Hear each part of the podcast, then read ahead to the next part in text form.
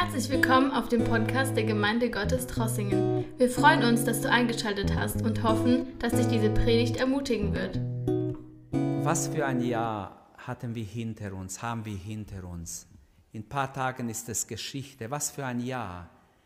Wir sind in diesem Jahr nicht so drangegangen, mit, dass wir gewusst hätten, es kommt was Schlimmes oder es kommt schwer, sondern wir sind ganz einfach ohne Vorwarnung in dieses Jahr hineingegangen gar nicht geahnt, was auf uns wartet. Und selbst im April habe ich gewusst, okay, es wird besser, aber Gott hat nicht gesagt, wie lange es besser wird. Im Juni wusste ich schon, es kommt wieder. Gott hat alles schon vorher gesagt, es kommt wieder und es kam genauso, wie Gott gesagt hat, es kommt wieder. Und deshalb irgendwann habe ich dann so gemacht und gesagt, jetzt, jetzt muss ich mir auf Schwere einstellen. Jetzt muss ich wirklich äh, wisst ihr, was ich meine? Ich hoffe, ihr versteht mich, was ich meine. Es ist, wenn du vorgewarnt bist, dann ist es leichter, etwas zu begegnen. Wenn du gar nicht ahnst, was auf dich zukommt und überrascht wirst, ist immer schlechter. Aber das Schöne ist, dass wir gläubige Menschen sind und Gott vertrauen. Und so habe ich gedacht und so kam ein Wort zu mir letzte Tage. Ich habe gedacht, Herr, mit was für Bibel verschließe ich dieses Jahr ab? Was soll ich heute predigen? Und wirklich, dieses Wort hat erstmal mich angesprochen. Aus Klagelieder 3, ähm, Klagelieder 3, 18 bis 26 möchte ich lesen. Wenn ihr eure Bibel habt oder ich kann es auch einblenden, ich habe es genau, ich habe es reingetan, dann könnt ihr genau hinschauen. Jeremia ist in eine schwierige Zeit. Klagelieder ist eigentlich das Buch voller Probleme und Tränen ein kleines Büchlein mit fünf Kapiteln. Wir können uns damit äh, vielleicht ein bisschen identifizieren, vielleicht nicht. Das war noch viel schlimmer wie unsere Situation. Israel war in einer hoffnungslose Situation. Und der Prophet Jeremia, er wird nicht mitgenommen, er darf zurückbleiben. Er hat eigentlich einen guten Rat gegeben den äh, leitenden Herren zu der damaligen Zeit. Er hat gesagt, ergibt euch, wenn ihr euch ergibt, wird es besser gehen. Gottes Gericht ist sowieso gekommen. Ich habe es euch jahrelang verkündigt. Jetzt bleibt eins übrig. Ich habe Gott gefragt, ergebt euch den Feinden, dann werden sie weniger Schaden anrichten. Sie werden den Tempel nicht zerstören und werden vieles nicht zerstören. Aber die Herren haben gesagt, du bist ein Verräter, ins Gefängnis mit dir. Sie haben ihn schlecht behandelt. Die Feinde haben nicht lange gebraucht, bis sie die Stadt eingenommen haben und den Tempel zerstört haben und alles kaputt gemacht haben und viele abgeführt haben und natürlich auch dementsprechend mit manchen, die zuständig waren, umgegangen sind. Aber Jeremia, vielleicht war er schon ein älterer Mann, er darf da bleiben. Er hat alles mitgesehen. Die Leute, als die Babylonier kamen und alles gemacht haben, was ihnen gefiel, was sie wollten in Jerusalem, es geht um Jerusalem dieses Mal, nicht um den Nordreich. Gott hat gewarnt, als, Nordreich, als der, die Nordreich Israel, Norden Israels eingenommen war, die zehn Stämme, hat Gott gewarnt durch Jeremia, wenn ihr nicht umkehrt, wird auch der Südreich dem Feind in die Hände fallen. Aber sie haben auf ihn nicht gehört. In diese Situation hinein sprich, sprechen unsere Worte, in diese chaotische Situation, wo Menschen herumlaufen wie zerstört. Manchmal sieht man Menschen laufen auf der Straße, sie sind wie weg weil sie irgendein traumatisches Erlebnis hatten und sie kriegen gar nicht mit, dass du neben ihnen bist. Und so stelle ich mir vor, dass Jeremia sieht, wie in Jerusalem Menschen ganz zerstört rumlaufen und ganz fertig sind und richtig in eine Traumata sich befinden. Und jetzt lese ich den Text und dann möchten wir als Thema betrachten, Groß ist deine Treue. Trotzdem, der Überschrift für dieses Jahr, groß ist deine Treue. Ich möchte noch ein bisschen hinzufügen, auch 2020. Nicht nur 2020, auch 2020. Groß ist deine Treue. Sollten wir alle von Herzen Gott sagen können. Klagelieder 3, Vers 18 bis 26. Und ich sagte, sagt Jeremia, verloren ist mein Ruhm und meine Hoffnung auf den Herrn. Ja, wie kannst du als Prophet sowas sagen? Es gibt's doch gar nicht. Bist du am Abfallen oder was? An mein Elend und meine Heimatlosigkeit denken ist Wermut und Gift. Ständig denke ich daran und tief bin ich gebeugt. Dies werde ich zurückbringen in mein Herz, darum werde ich hoffen.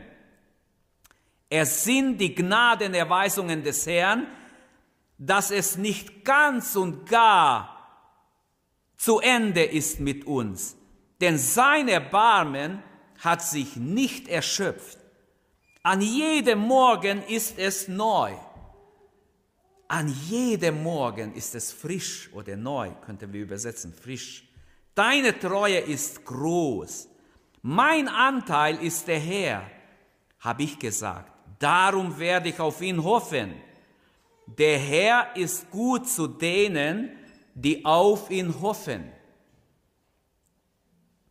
Zu dem, der nach ihm fragt. Gut ist es, schweigend zu warten auf die Rettung durch den Herrn. Also kurze Einführung habe ich gegeben, in welcher Situation dieses Wort gesprochen wurde. Gottes Treue wird in schwierige Zeiten demonstriert, Brüder und Schwestern. Nicht, wenn es uns gut geht, wenn alles wunderbar läuft. In ganz schwierige Lagen des Lebens erfahren wir die Treue Gottes wie nie sonst. Dann ist Gott uns ganz treu.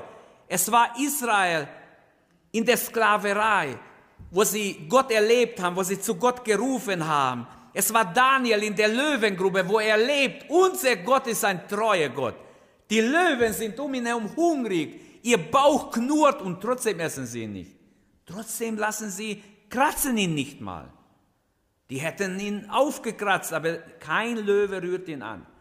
Jeremia erfährt die Treue Gottes mitten in der Bestürzung, als er sieht, dass Menschen umherlaufen.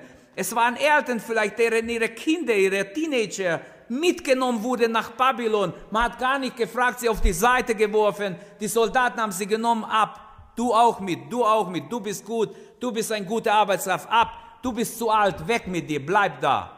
So hat man die Israeliten behandelt. Wir können ja die fünf Kapitel mal durchlesen, vielleicht noch bevor das Ende des Jahres kommt, damit wir noch mehr verstehen, was für eine Not über Israel kam.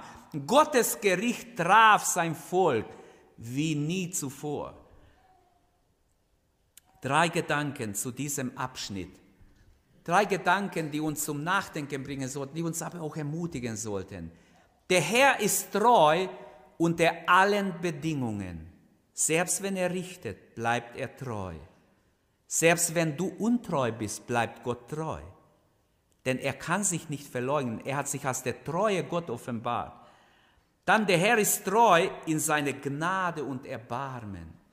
Das zeigt uns Vers 22 und 23, was für ein gnädiger und barmherziger Gott unser Gott, der Gott Israels, der Gott Jahwe ist. Und drittens, der Herr ist allen treu, die ihm vertrauen. Fangen wir mit dem ersten an.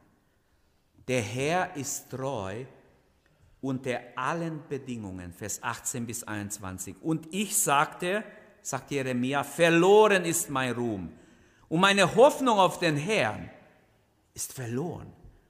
Es gibt keine Hoffnung mehr. Jeremia sieht die Züchtigung Gottes über sein Volk, wie er Israel äh, richtet und zum Beispiel im Kapitel 2,15 sagt er, alle, die des Weges ziehen, schlagen die Hände zusammen über dich, äh, sie schütteln ihren Kopf über die Tochter Jerusalems.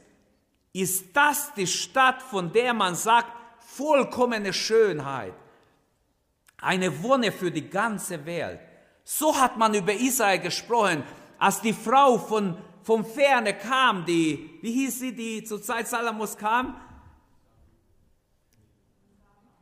Die Königin von Saba. Also denkt mal mit, 1. Könige 10. Sie kam von circa 3000 Kilometern, wenn ich es richtig weiß, oder 2000 kam sie nach, nach äh, Jerusalem, sah Salomo, sah die Reichtümer, die Schönheit Israels.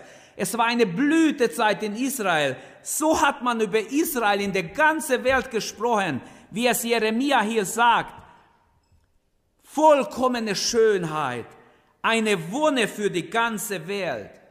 Aber jetzt war Israel unter dem Zorn Gottes, im Gericht Gottes geraten, wie in einem Sturm, wenn du draußen auf dem Feld bist und plötzlich kommt ein mächtiger Sturm, du hast kein Regenschirm, nichts, wo du dich verbergen kannst und es trifft dich voll. Das habe ich erlebt als Kind, weiß ich mal. Wir haben kaum noch Luft bekommen, wir haben uns hingelegt, dass wir überhaupt noch Luft im Gras bekommen. So, so stark hat es geregnet. Wir sind fast erstickt vom lauter Regen. Es waren richtig große Regentropfen, die kamen.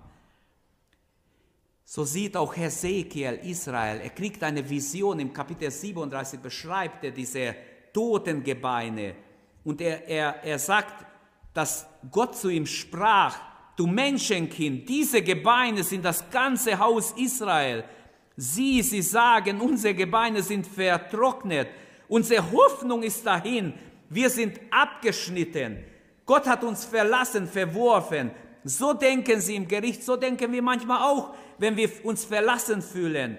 Also der Herr ist treu, aber in allen Umständen wird uns in diesen vier Versen gesagt, 18 bis 21, Jeremia muss miterleben, wie sein Volk in die Gefangenschaft weggeführt wird. Er sagt, und eins der Schlüsselverse ist Klagelieder 3, 1, ist eines der zwei, drei Schlüsselverse, die in diese fünf Kapitel sind. Ich bin der Mann, der das Elend gesehen hat, das Werk des Stocks seines Zornes. Gott kam und schlug Israel, ließ sein Zorn über Israel kommen. Ich bin der Mann, der alles gesehen hat. Ich sah, wie die Feinde kommen, was sie in den Straßen gemacht haben, wie sie die Jungfrauen abgeführt haben, die, die, die, die noch stark und gesund waren, alle ab. Die Besten von Israel haben sie einfach mitgenommen. Jeremia sagt, ich bin der Mann, der dieses Elend mitgesehen hat. Und diese Menschen gingen wischt zerstört durch die Straße. Stellt euch vor, da ist eine Mutter übrig geblieben. Den Vater hat man mitgenommen, der war noch Arbeitskraft. Die Kinder hat man alle mitgenommen. Die Mutter lief durch die Straße, wahrscheinlich total psychisch angeschlagen, wie in ein Traumata. Und Jeremia sieht, die Menschen laufen herum, sie merken einander gar nicht. Sie sind zerstört, nachdem die Feinde weg waren. Sie liefen durch die Straßen Jerusalems, nur Trümmer, alles zerstört. Die Feinde haben brutal zugeschlagen. Und Jeremia erlebt all das mit. Jeremia ruft im Kapitel 1 schon, so fängt im Kapitel 1, 12, sagt er, euch, euch bedeutet es nichts, euch alle, die ihr vorübergeht auf dem Weg, schaut doch her, seht doch, wie mir das alles schmerzt. Die Menschen waren wahrscheinlich so mitgenommen, so stelle ich es mir vor, ich habe das nicht gelesen irgendwo, aber stelle mir so vor, dass sie so zerstört waren, psychisch so angeschlagen, so depressiv, dass sie an Jeremia vorbeirennen und sind nur am Suchen vielleicht nach, ihr mit, nach ihren Kindern oder nach ihren Familienangehörigen. Und Jeremia war voller Schmerz, er weint, er weint stundenlang, bis er keine Tränen mehr hat. Und er sagt, schaut doch her, schaut doch, wer ein Schmerz ich habe. In diesem Moment ist Jeremia ein wunderbarer Prophet. Der Heilige Geist spricht etwas aus, was Jesus am Kreuz auch hätte sagen können. Eine schöne Weissagung, als Jesus auf Golgatha hängt, alle gehen vorbei, spotten, lachen und sagen, hey, wenn der Sohn Gottes war, wieso ist er jetzt am Kreuz? Er soll doch ein Machtwort sprechen. Er soll doch runterkommen, dann glauben wir an ihn. Sie gingen vorbei. Ihr alle, die ihr vorbeigeht, schaut doch her, ein Schmerz ich habe für mein Volk, sagt Jeremia. Genauso war es bei Jesus. Er sah dich und mich. Er hat einen tiefen Schmerz für alle verlorene Seelen der Menschheit gehabt. Er hat Schmerz empfunden für mich, weil ich verloren war, weil er wusste, dass wir kommen werden, dass wir geboren werden. Jeremia war am Rande der Depression, könnte man sagen. Viele leiden heute an Depression, obwohl unsere Not nicht vergleichbar ist. Es war viel heftiger, was die Israeliten hier, hier äh, erlebt haben. Und wisst ihr, wie schwer ist, Menschen zu helfen in Depression? Ich bin zu verschiedenen Leuten schon gekommen, also in Depression. Du kannst ihnen erzählen, was du willst. Es, es geht runter wie Wasser auf eine Ente. Du merkst, es kommt nicht an. Es kommt nicht an. Die gucken nur geradeaus und und es gab einen ganz äh, bekannter äh, Pastor, der hieß Gottfried Daniel Krumacher. Der hat schon lange gelebt, aber ich habe ihn immer so verfolgt zu so seinen Büchern. Ich finde, er war, ein, er war ein gesalbter Mann Gottes. Inspiriert oft vom Heiligen Geist, was er gemacht hat. Eines Tages muss er zu einer depressiven Frau gehen und versucht diese Schwester, das war ein Mitglied seiner Gemeinde, und versucht ihn zu ermutigen. Und egal was er sagt, die sitzt nur da und sagt, mit mir wird es nicht besser. Ich glaube, mit mir geht es so. Ich, nur, nur negativ, nur trüb hat sie gesehen, nichts, kein, kein Ausweg. Und er hat so gebetet, Herr, was soll ich machen? Geh ans Fenster, hat Gott gesagt. Geh ans Fenster. Also sie, er geht, das Pastor steht auf, geht ans Fenster, schaut raus und der Heilige Geist sagt, schau mal die Bäume an, schau mal, alle sind sie kahl. Er schaut so in den Garten raus und da sind mehrere Obstbäume, alle total kahl, kein Blatt drauf. Mensch, habt ihr da komische Bäume in euer Garten, sagt er zu der Frau. Die sind doch alle ganz komisch, nicht ein Blatt ist auf den Bäumen. Warum nicht lässt ihr die alle raushauen? Was, was nehmen sie den Platz da weg? Aber Bruder, die, die Bäume sind doch Obstbäume, es ist doch Winter gerade. Es ist doch normal, dass jetzt keine Blätter drauf sind. Aha, und jetzt hat ihm der Heilige Geist geholfen. Genau das wollte Gott die Frau aus der, aus der Grube rausholen. Aber Schwester, der Herr sagt dir, in dein Leben ist auch Winter. In dein Leben ist auch Winter. Glaube, dass der Frühling kommt. Sie sagte noch, der Frühling wird schon noch kommen und die werden wieder Knospen bekommen und Blätter. Der Frühling wird auch in dein Leben kommen. Jetzt beten wir und glauben, dass Gott dich aus dem Loch herausholt. Und im Namen Jesu bete ich jetzt mit dir. Und du glaubst einfach und vertraust und jammerst nicht mehr. Und so hat er mit ihr gebetet, sie ermutigt und bald war die Frau wieder gesund. Gott kann uns auch in unmöglichen Situationen helfen, uns beistehen. Es ist aber oft ganz schwer und Jeremia war auch am Rande der Verzweiflung. Wir können Jeremias Tränen teilen, wenn wir unsere Mitmenschen sehen, wie verzweifelt, wie arm, wie verloren, wie gebunden die Menschen sind. Können wir haben wir Mitleid mit unseren Mitmenschen, mit Menschen, die wir kennen, die wir sehen, sie sind gebunden mit Ketten Satans, in Abhängigkeiten, in Drogen, in Sünden aller Art, in verschiedene Unmoral gebunden und sind nicht frei, können gar nicht frei sein. Haben wir Mitleid wie Jeremia? Jeremia weinte über seine Mitmenschen, weint über die Situation Jerusalem, seine, seine Brüder und Schwestern wenn wir sehen, wie kalt es in manche Herzen geworden ist, wie sie lieblos sind, wie sie nichts übrig haben für die anderen, nur an sich denken, nur sich selbst im Mittelpunkt stellen. Trotz dieser negativen Dinge beinhaltet dieses kleine Büchlein ganz schön Botschaften des Trostes, des Triumphs. Auch in Klagelieder gibt es einen Durchbruch zur Freude. Es wird plötzlich, nachdem diese negative Dinge aufgezählt werden, plötzlich kommt etwas ganz Positives über die Treue Gottes. Plötzlich muss er bekennen, trotz allem, was ist, trotz aller Gerichte Gottes, trotz allem, wie Israel abgefallen ist, trotzdem gibt es noch Hoffnung. Denken wir nicht nur an das Negative, wie es schon manche gesagt haben. Ich habe euch gesagt, ich will, das kam mir echt das Gedanke, weil ich selber mich erwischt habe, dass ich oft negativ denke dieses Jahr über viele Dinge, die, habe ich gemerkt, die geschehen sind. Ob die jetzt gerecht oder ungerecht sind, wir sind verborgen in Gott. Schreib dir drei positive Dinge auf, mindestens drei. Kannst auch 13 aufschreiben oder 15 oder ist mir egal, aber drei mindestens. Jeder von euch kann drei aufschreiben und gibt Zeugnis am Silvester über das, was du erlebt hast mit Gott, was du erlebt hast. Wisst ihr, viele reden von äh, Hudson Taylor als der große Missionar, Pioniermissionar in China. Auch er war oft niedergeschlagen. Wenn man seine Biografie liest, er hat einmal zu seinen Mitarbeitern gesagt, dass Dinge ziemlich schief liefen. Er hat gesagt, heute verrate ich euch mein Motto. Mein Motto kommt aus Markus 11, Vers 22. Habt Glauben an Gott. Das war sein Motto für sein Leben. Hab Glauben an Gott, auch wenn alles schief läuft. Glaube an Gott. Er ist irgendwie noch imstande, aus dieser schiefen Lage noch eine gerade zu machen. Amen. Aus deiner und meine, aus jeder Situation. Unser Gott hat nicht die Kontrolle verloren. Er ist souverän über alle Situationen, auch der Menschheit. Er hat noch lange die Kontrolle nicht verloren, wird es auch nicht. Also mein erster Gedanke ist, der Herr ist treu unter alle Bedingungen. Und das führt uns zum zweiten Gedanken. Der Herr ist treu in seine Gnade und Erbarmen. Jetzt kommt durch.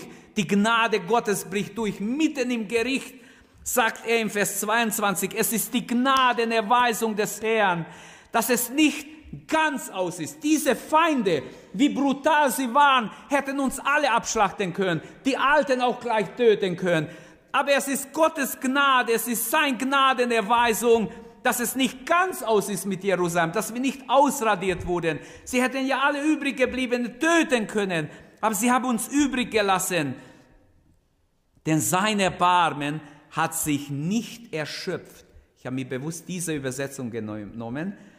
Beim Hochzeitszug Kana, es war ja ein feierlicher Anlass, eine Hochzeitfreude, plötzlich geht der Wein aus.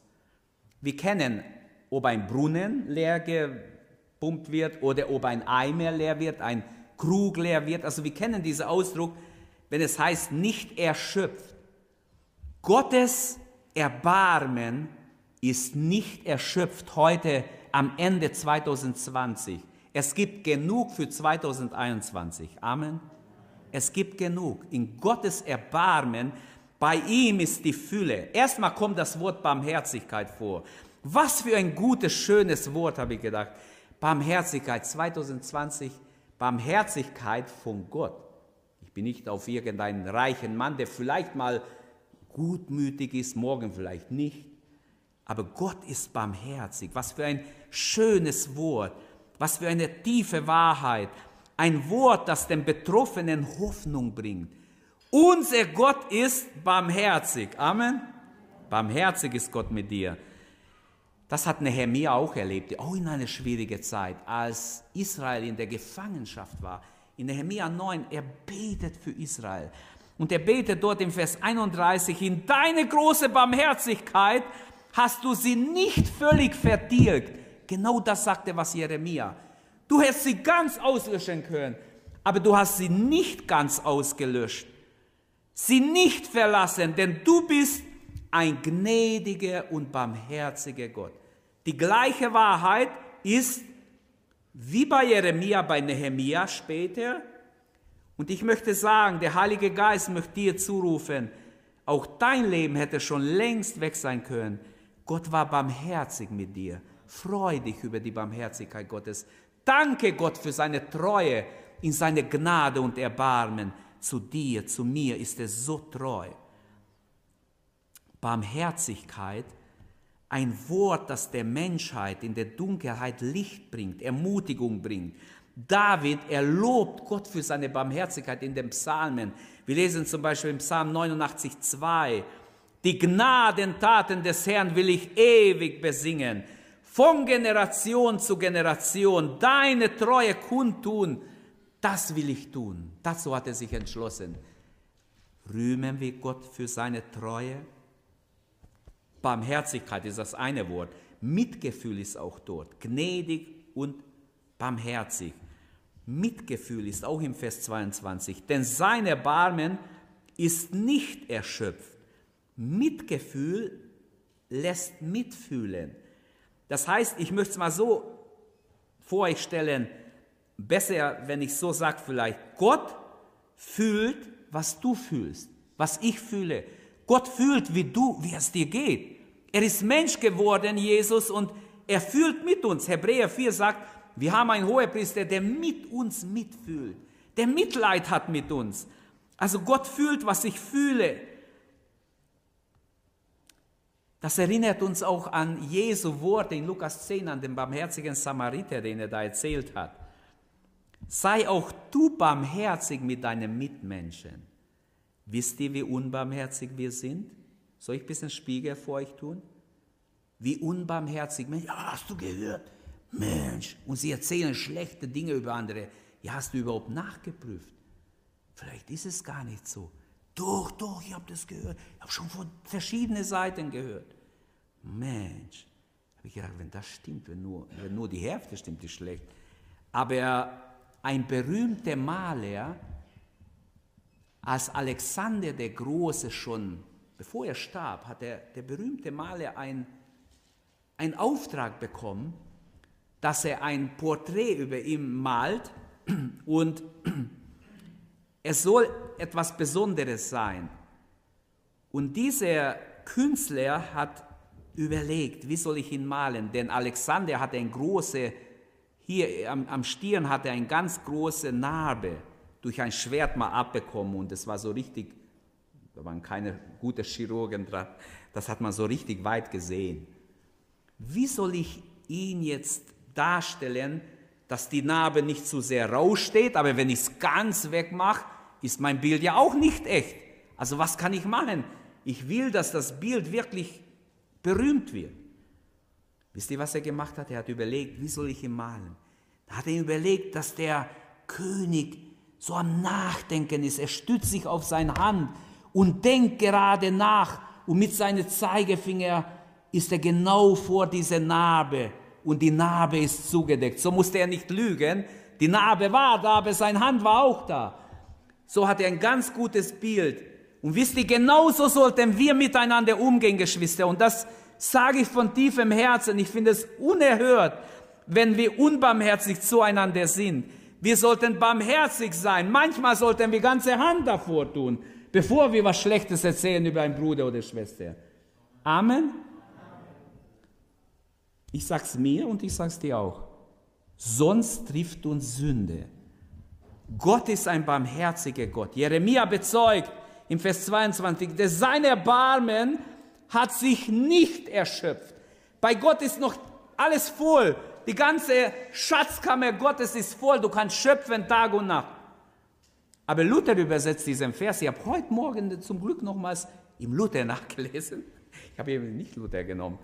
Jetzt habe ich im Luther nachgelesen. Ich mag normal Luther schon, aber manchmal hat er echt schwach übersetzt, aber manchmal ganz gut. Auch er hat seine Stärken. Und wisst ihr, wie Luther übersetzt? Sein Erbarmen ist noch nicht zu Ende. Und dieses Wort noch ist wie aufgeleuchtet. Heute Morgen, das erste Mal in meinem Leben, lese ich noch nicht zu Ende. Wie wenn der Heilige Geist hat sagt, bleib bei noch stehen. Noch, dieses Wörtlein noch ist mir wie, wie aufgegangen. Heute Morgen um sieben, circa, lese ich das, wirklich aufgegangen. Auf den Trümmern der heiligen Stadt, als die Babylonier nur Trümmer hinterlassen haben. Und Jeremia da über die Trümmer laufen muss und ein Chaos nur sieht, da spricht er dieses Wort aus. Gottes Erbarmen ist noch nicht zu Ende. Und das ist ein inspiriertes Wort Gottes. Das nehme ich jetzt so. Heute Morgen kam wieder so, das ist wirklich ein Wort Gottes, das Bedeutung hat für alle Ewigkeit. Als König David gesündigt hatte, auch da war Gottes Barmherzigkeit noch nicht zu Ende, sonst wäre, hätte er ihn vernichtet. Als Petrus versagt hatte, verleugnet hatte den Herrn, da stand immer noch dieses kleine Wort noch. Noch war Jesus interessiert an seiner Wiederherstellung. Als Paulus nach Damaskus geht, um die Christen gefangen zu führen, hätte Gott ihn mit einem Schwert des Engels umbringen können. Aber dieses Wort noch blieb über ihn. Noch ist sein Erbarmen nicht zu Ende. Als Manasse, der böse König, der 55 Jahre Israel terrorisiert hat, ein schlimmer König, als er im Gefängnis ist, er wird abgeführt nach Babylon und tut Buße und Gott vergibt ihm. Das habe ich schon als Kind nicht verstanden. Ich habe gedacht, Herr, das irgendwie leuchtet es mir nicht ein. Der hat echt verdient, dass du ihn nicht mehr aus dem Gefängnis lässt. Und nachher war er noch böser. Statt dass er gut war. Er hat zwar Buße getan, aber er hat nicht richtig Buße getan, weil nachher seine Werke waren nicht gut. Dieses Wort noch nicht zu Ende stand über die ganze Menschheit, wenn wir so haben wollen. Man könnte die Ehebrecher nehmen, Johannes 8, dieses Wort noch war da. Jesus sagt, wo sind deine Verkläger? Wenn dich niemand verklagt, ich verklage dich auch nicht. Geh hin, sündige hinfort nicht mehr, sonst wird es schlimmer mit dir. Und so könnten wir die ganze Bibel durchgehen und wir finden, dieses kleine Noch ist immer wieder da. Beim Scheher am Kreuz. Noch war es nicht zu spät. Jetzt war er schon am Kreuz. Und er war ein Sünder, ein Verbrecher. Noch war möglich, zu Jesus zu rufen. Herr, denk an mich, wenn du in dein Reich kommst. Ich würde gerne dein Jünger sein. Es geht zwar nicht mehr, aber Herr, denk an mich wenigstens, wenn du in dein Reich kommst. Noch heute wirst du mit mir im Paradies sein. Diese Sehnsucht hat gelangt. Jesus hat es angenommen. Und so könnten wir weitermachen bis in unseren Tagen. Dieses noch, dieses kleine Wortlein noch, steht über, äh, über unser alle Leben. Danke, Herr, für dieses noch, möchte ich sagen. Echt, danke für dieses noch über unser alle Leben. Noch ist sein Barmherzigkeit nicht zu Ende. Aber auch das Wort Barmherzigkeit habe ich nur, nur ein bisschen angekratzt. Es wäre noch viel zu sagen, dieses Mitgefühl Gottes. Gottes Barmherzigkeit und Mitgefühl erreichte nicht nur Jeremia, erreichte auch mich und dich. An jedem Morgen ist es neu. Deine Treue ist groß. Halleluja. In anderen Worten, diese Barmherzigkeit Gottes ist frisch und neu. Jeden Morgen, wenn es hell wird, denk daran, die Gnade Gottes ist wieder frisch und neu für mich da. Das Gebet des Zöllners, sei mir Sünder gnädig, oh Gott, sei mir Sünder gnädig. Er ging gerechtfertigt weg, sagt Jesus. Wenn ich es euch erzählen würde, würdet ihr mir nicht glauben. Aber Jesus können wir glauben. Jesus sagt, dieser Mann ging, der andere, der stolz und sich selbst gelobt hat und erzählt hat Gott, wie gut er ist. Gott wusste doch, wer er ist, dass er ein Heuchler ist. Aber er wollte vor den Menschen schöne Worte hören lassen. Der Herr meint es gut mit jedem von uns. Er sucht unser Bestes, selbst wenn er 2020 zulässt. Selbst wenn das alles, was wir durchgemacht haben, kommt, gekommen ist. Lasst uns erkennen, biblisch ist nicht dass wir nur rumschreien, rumkritisieren und alle jetzt angreifen, die uns das Leben schwer machen, wie, wie es manche meinen. Gott meint es gut, selbst wenn er dich erzieht, wenn er mich erzieht in Strenge, selbst wenn ich Tränen in den Augen habe, Gott meint es gut. Das sagt Hebräer 12, Vers 5 und 6. Er ist wie ein Vater, der seine Kinder erzieht. Er meint es gut. In Römer 2, Vers 4 fragt der Apostel Paulus, oder erkennst du nicht, dass die Geduld, die Freundlichkeit Gottes dich zu Buße leiten will, zu Einsicht bringen will, nicht zu Rebellion? Siehst du nicht, dass Gottes Freundlichkeit, seine Barmherzigkeit dich immer wieder zur Umkehr ruft? Das dritte in diesem Abschnitt ist, der Herr ist allen treu, die ihm vertrauen. Vers 24. Mein Anteil ist der Herr, habe ich gesagt, sagt Jeremia. Halleluja. Ich werde auf ihn hoffen. Mein Anteil ist der Herr. Darum werde ich auf ihn hoffen. So könnten wir viele andere Stellen jetzt gucken in der Bibel. Wenn ihr ein Lexika habt, geht es schnell nachschauen, wo steht das Wort hoffen. Psalm 73, Vers 26, möge mein Leib und mein Herz verschmachten, der Vers meines Heils und mein Teil ist Gott auf ewig. Auf ihn hoffe ich. Halleluja. Der Herr ist gut zu dem, der auf ihn hofft, ist der erste Gedanke. Jetzt könnten wir viel über diese lebendige Hoffnung, der festhält an Gott, auch wenn er nichts mehr versteht, mit letzter Kraft noch festhält an Gott und getragen wird. Nicht deine Hand wird dich tragen, Gott wird deine Hand ergreifen. Wer sich ihm vertraut, dem wird Gott auch halten. Der Herr ist gut zu dem, der nach ihm fragt, kommt dann gleich als Draufgabe. Der Herr ist gut zu dem, der nach ihm fragt. Auch das ist eine Predigt für sich. Gott ist, steht im Hebräischen jetzt, Gott ist. Leuchtet es ein, was das bedeutet?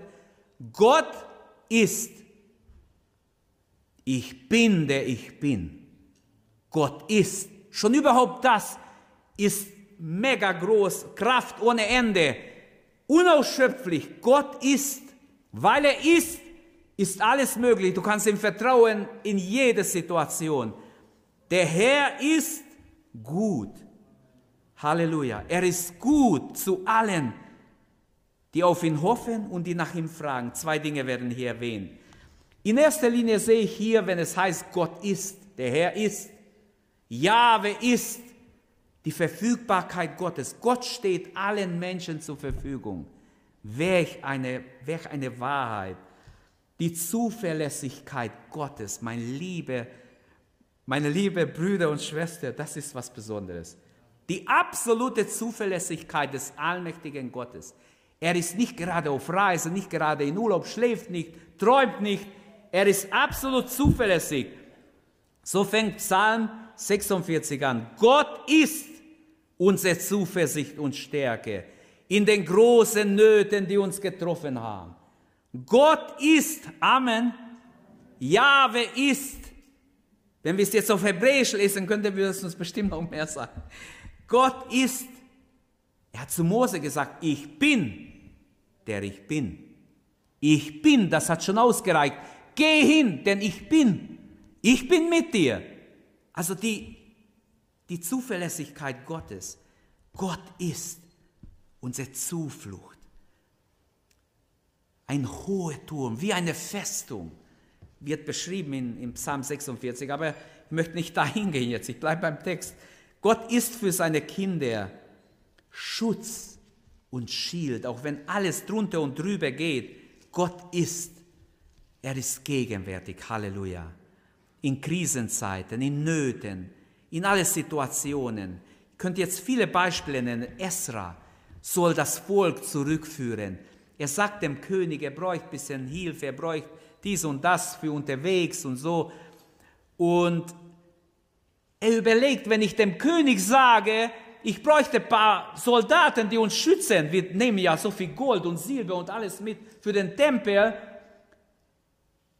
es ist ja höchst gefährlich, wir gehen an viele gefährliche Stellen vorbei, ich könnte ja ein paar, paar äh, Soldaten gut gebrauchen, bewaffnet natürlich, wegen Überfälle. Aber wisst ihr, was Nehemia sagt in Nehemia 8,22? Das hat mich, das hat mein Herz so getroffen einmal. Ich habe mal gebetet und mein Bibel aufgeschlagen, so zu Hause und gebetet. Und dann kam mir dieser Vers. Schaut mal, wie echt der Esra war. Wie er vor Gott steht, er fastete und betete. Denn ich hätte mich geschämt, vor dem, vor dem König Kriegsvolk und Reiter zu erbitten als Hilfe für uns gegen die Feinde auf dem Weg. Denn wir haben doch zum König gesagt, was habt ihr dem König gesagt vorher? Schaut mal, sie haben vorher gesagt, wir sind Gottes Volk. Sie haben vorher gesagt, die gute Hand Gottes ist zum Guten über alle, die ihn suchen. Ich habe das dem König gesagt, jetzt soll ich kommen, ich brauche Soldaten. Ich schämte mich. Menschlich, mein Verstand hat gesagt, es wären gut paar Soldaten, die bewaffnet dich schützen. Aber ich habe vorher dem König gesagt, die gute Hand Gottes wird mit uns sein, wir vertrauen ihm. Wie soll ich jetzt das zurücknehmen, was ich gesagt habe? Jetzt gilt Vertrauen in Gott. So sind sie losmarschiert, ohne irgendeinen Schutz, mit einer Haufe Gold und Silber und teure Schätze. Und unterwegs haben sie Pause gemacht an einem Fluss, haben gefastet, alle gebetet, dass Gott ihr Schutz ist. Sie haben die Militärmacht nicht, diese Soldaten nicht, aber sie hatten Gottes Schutz. Und ihr könnt dann lesen, wie es ausging, wie Gott mit ihnen war, als Feinde sie überfallen wollten. Der Herr ist gut für diejenigen, die auf ihn warten. Er ist gut für diejenigen, die ihn suchen. Wir können mutig auf die Errettung des Herrn warten. Gut ist es schweigend, Vers 26, schweigend, auch wenn das Herz weint. Vielleicht nicht mal mehr in Worten wie Hannah. Sie weint vor Gott, sie, ihr, ihr Lippen bewegen sich und sie weiß gar nicht, was sie mehr sagen soll. Und Eli beobachtet sie, hey, pff, das gibt's doch nicht, was sucht die Frau hier? Im Heiligtum, im Zelt der Begegnung, die ist wahrscheinlich besoffen die redet nicht deutlich, die, die flüstert nur irgendwas. und will sie rausschmeißen. Und sie sagt, hallo, deine Dienerin, sie ist demütig. Sie hat ihn nicht angegriffen, hätte auch was anderes sagen können, wenn sie menschlich und fleischlich reagiert. Er sagt, deine Dienerin hat kein Wein getrunken, sondern seine, ihre Seele ausgeschüttet vor Gott. Und dann hat Eli erkannt, tatsächlich, da ist eine Seele, eine gebrochene Seele vor Gott. Möge Gott, der Allmächtige, dein Gebet erhören. Und Gott hat das getan, was der Priester ihm gesagt hat. Gott hat sie gehört. Gott ist treu. Jeremia erfährt Trost in Bestürzung. Gott möchte dir jetzt Gnade erweisen. Glaube es jetzt, in diesem Gottesdienst. Wenn du Gnade brauchst, Barmherzigkeit, jetzt streckt Gott seine Hand dir entgegen. Wir, wir singen in ein Lied, wenn alles bricht, Gott verlässt uns nicht. Und Paulus fragt, wenn einige untreu werden, in Römer 3, wird ihre Untreue etwas die, etwa die Treue Gottes aufheben? Nein. Nein, selbst wenn wir untreu sind, schreibt der Timotheus, er bleibt dennoch treu, er kann sich nicht verleugnen. Deshalb mein Appell an alle von euch ist, an mich und an euch alle, lasst uns treu bleiben vor den Herrn in diese Endzeit, was auch kommt in den nächsten Monaten. Wir wollen dem Herrn treu bleiben. Und wenn Gott uns ruft, wollen wir bereit sein, ihm, ihm entgegengeben. Wenn du je bereit sein musstest, ist es jetzt.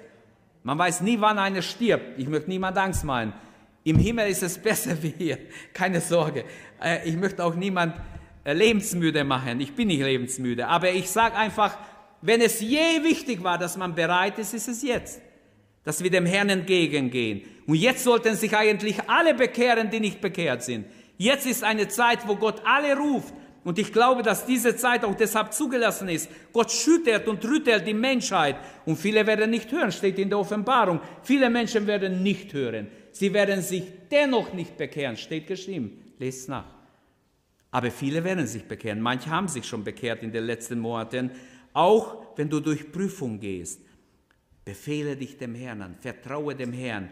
Gott hat uns 2020 so manche Prüfungen geschickt. Und in manche sind wir durchgefallen. Ich auch. Puh, es tut weh, wenn du merkst, du bist durchgefallen. Aber sind wir demütig genug, zu Gott zu kommen und zu sagen, hier bin ich Herr, ich möchte jede Prüfung, die du schickst, ich möchte es bestehen. Der Herr hat es gut gemeint, auch wenn er die Prüfungen gegeben hat dieses Jahr, die du gar nicht erwartet, die waren nicht angekündigt. Größer als der Herr ist die Not ja nicht. Haare meine Seele. Ich bin nicht bei einer Beerdigung. Da singen wir oft dieses Lied, Haare meine Seele, Haare des Herrn. Aber ich habe gestern in einem Büchlein rumge... Das sind die Geschichten eines Liedes. Wisst ihr, wie das Lied entstand? Johann Friedrich Rede war ein Geschäftsmann. Der hat 1815 bis 1872 gelebt. Er hat als Geschäftsmann etwa 1860 sein ganzes Besitz in eine neue Sache ge, äh, investiert. Damals gab diese Indigo-Handel hoch. Ihr wisst, wenn so ein DIN A4-Blatt habt, ihr tut ein Indigo rein, man hat es einmal geschrieben, das hat unten dann was auch drauf. Einfach für Rechnungen und so hat man nicht mehr das genommen. Diese Indigo-Blätter, so blau waren, die man hat es reingetan. Die Jungen kennen das gar nicht. Ich habe das noch, ich habe zu Hause noch ein paar alte irgendwo liegen in der Schublade. Damals war das eine neue Erfindung. Er hat alles investiert und irgendwie die Leute waren skeptisch, lief nicht gut, was weiß ich. Auf jeden Fall, er war fast bankrott. Er war ein gläubiger Mensch. Und sie haben mit seiner Frau öfters geredet, was machen wir, neu investieren. Das wird zu gefährlich, dann sind wir wirklich, wenn es dann schief läuft, haben wir alles verloren, was sollen wir machen? Und so kam er eines Abends nicht zu Bett. Sie hat sich hingelegt und Mensch, Mensch, wo ist mein Mann? Ist nachts aufgewacht, wo ist mein Mann? Sie ging in die Wohnung, suchte und fand ihn strahlend in der Nacht. Er hatte ein Blatt in seiner Hand, hat gesagt, Schatz, lese mal. Dieses Lied hat mir Gott heute Nacht gegeben. Und das Lied singen wir oft bei Beerdigungen. Haare meine Seele, Haare des Herrn. Alles im Befehle hilft er doch so gern. Sei unverzagt, bald der Morgentag und ein neuer Frühling folgt dem Winter nach und so weiter. Johann Friedrich Rede hat erfahren in dieser Nacht, dass Gott ein treuer Gott ist. Es lohnt sich zu beten, zu glauben und festzuhalten. Gott hat ihn dann aus seiner Not herausgebracht. Geschichte zeigt es. Gott ist nahe oder Gott ist es. Es ist gut, so sagt Jeremia, es ist gut, schweigend auf Gott zu warten. In eine stille Nacht fleht er zu Gott und sucht Gott. Und Gott hat sich nicht versteckt. Gott hat sich ihm offenbart, gab ihm dieses Lied, gab ihm neue Mut, neue Ideen und er kam aus seiner, aus seiner Fastpleite raus und hat Gott ganz neu erlebt. Deshalb vertraue ihm. Vertraue dich ihm an. Jeremia tröstet sich in der Not mit der Treue Gottes. Menschen, die im Reich Gottes etwas bewegt haben, waren alle Menschen, die Gott vertraut haben, die auf Gottes Treue gesetzt haben. Wisst ihr, man kennt manche große Missionare. Jemand hat es mal so gesagt, ich habe im Korntal so ein paar Jahre studiert und dann, da kamen immer die Missionare auf Urlaub. Da ist so ein Heim, die haben da gewohnt und dann haben sie immer Andacht gemacht. Das fand ich die beste Andacht, die ich je gehört habe. Missionare, die vom Feld kamen, die mir gute Beispiele erzählt haben. Und da hat ein Missionar gesagt, ah, wisst ihr, äh, manche von euch werden noch in die Mission gehen, das ist so eine Missionsschule. Und dann sagt, manche von euch gehen in die Mission. Es gibt, es gibt einige große Missionare und wir sagen viele kleine Missionare. Und manche sehen nur diese paar große Missionare, wie Hudson Taylor, wie was war Georg Müller, der was gewagt hat mit seinem Waisenhaus, oder wie August Hermann Franke, der in Halle sein Waisenhaus gebaut hat, 1700 noch was und, und all diese Dinge. Die kennt man aus ihrer Biografie, aber die viele kleine Missionare kennen die Leute nicht. Aber Gott hat sie alle gebraucht an ihrem Platz. Und so die Frage ist, bekennen wir heute Gottes Erbarmen? Können wir sagen, Gott ist barmherzig und gnädig gewesen zu mir? Jeremia bekennt, sein Erbarmen ist noch nicht erschöpft. Seine Barmherzigkeit, da gibt es noch genug Leute. Du kannst Gott vertrauen. An jedem Morgen ist es frisch und neu. Amen. Frisch und neu. Gottes Barmherzigkeit wird also nicht einfach so veralten und verstauben. Bekenne auch du, Gott ist treu. Gottes Treue ist groß. Groß ist deine Treue. Deshalb vertrauen wir ihm. Lasst uns aufstehen und ins Gebet gehen. Lasst uns beten. Ich möchte auch fragen, wer sein Leben jetzt Jesus geben will. Hab Mut, wenn du noch nicht bewusst dein Leben Gott gegeben hast. Ich helfe dir. Heute Morgen ist die, die Stunde gekommen, wo du dein Leben Gott geben sollst und sagen, hier bin ich Herr. Komm in mein Leben, vergib mir. Ich möchte dein Kind sein. Ich möchte mit dir gehen. Ich möchte diese Barmherzigkeit mich anvertrauen. Ich möchte glauben, dass du mit mir sein wirst, durch dick und dünn, egal was das Leben bringt. Gib dich Gott hin. Halleluja. Beten wir, loben wir den Herrn. Vater, im Namen Jesu danken wir dir. Beten dich an und loben deinen Namen. Ehren dich und danken dir, Vater, dass du ein treuer Gott bist. Ein treuer Vater, ein treuer Erlöser, danke, dass wir diese Treue immer wieder erleben dürfen und wissen dürfen. Deine Treue ist wunderbar, ist groß, ist unendlich, ist nicht auszuschöpfen. Herr, auch wir dürfen bekennen, du bist ein treuer Gott. Halleluja. Dafür danken wir dir und beten dich an. Trotz Corona bist du treu gewesen. Trotz allem, was wir erlebt haben, bist du treu gewesen. Du hast uns in deine Hände gehalten. Wir dürfen in deine Hände geborgen sein. Halleluja. Trotz allem, was wir durchmachen, trotz Einschränkungen, du bist immer noch da und dein, deine Barmherzigkeit hat kein Ende. Halleluja. Noch kein Ende. Auch wenn wir wissen, Herr, dass die Gnadenzeit abläuft, aber noch ist Gnadenzeit. Ist jemand da, der sein Leben Gott geben will? Du kannst auch gerne hier nach vorne dich hinstellen und wir beten für dich. Wir beten, dass Gott dir hilft. Wenn jemand sein Leben jetzt noch, bevor das Jahr zu Ende geht, sagt, hier bin ich, ich möchte mich Gott hingeben. Ich möchte ganze Sachen mit Gott machen. Ich möchte ein Jünger, ein Jünger in Jesus sein. Komm einfach hier, stell dich hier vorne hin und bekenne damit, Jesus, ich stelle mich auf deine Seite, bewusst. Die Bibel sagt, wer sich schämt vor Jesus, vor dem wird er sich auch schämen vor seinem Vater. Aber wer ihn bekennt vor den Menschen, dem wird er auch bekennen vor seinem Vater im Himmel. Ist jemand da, für den wir beten können? Jesus liebt dich. Er hat dich mit voller Barmherzigkeit bisher getragen. Er zieht dich auch heute Morgen. Er ruft dich. Gib dein Leben ihm. Ist jemand da? Wenn jemand da ist, wir beten gerne mit Menschen, die ihr Leben Gott geben. Halleluja. Halleluja. Danke. Herr, du kennst jedes Herz. Du weißt, was in den einzelnen Herzen vorgeht. Ich bitte dich, dass dein Heiliger Geist wirkt und dass du jeden Einzelnen rufst, Herr, dass niemand, keine ohne dich ins neue Jahr geht, sondern Herr, wir wollen dich im Herzen haben. Wenn wir dich im Herzen haben, wissen wir, wir sind bereit. Herr, lass unser Name im Buch des Lebens stehen. Lass uns bereit sein, wenn du kommst, Herr, dir entgegenzugehen. Vater, im Namen Jesu Christi beten wir und glauben, dass dein Wille geschieht. Halleluja. Halleluja. Amen. Amen. Amen. Danke, dass du unsere Predigt angehört hast. Wenn dich die Botschaft angesprochen hat, dann teile sie gerne mit deinen Freunden und Bekannten, dass auch sie diese Predigt hören können. Wir wünschen dir Gottes Segen.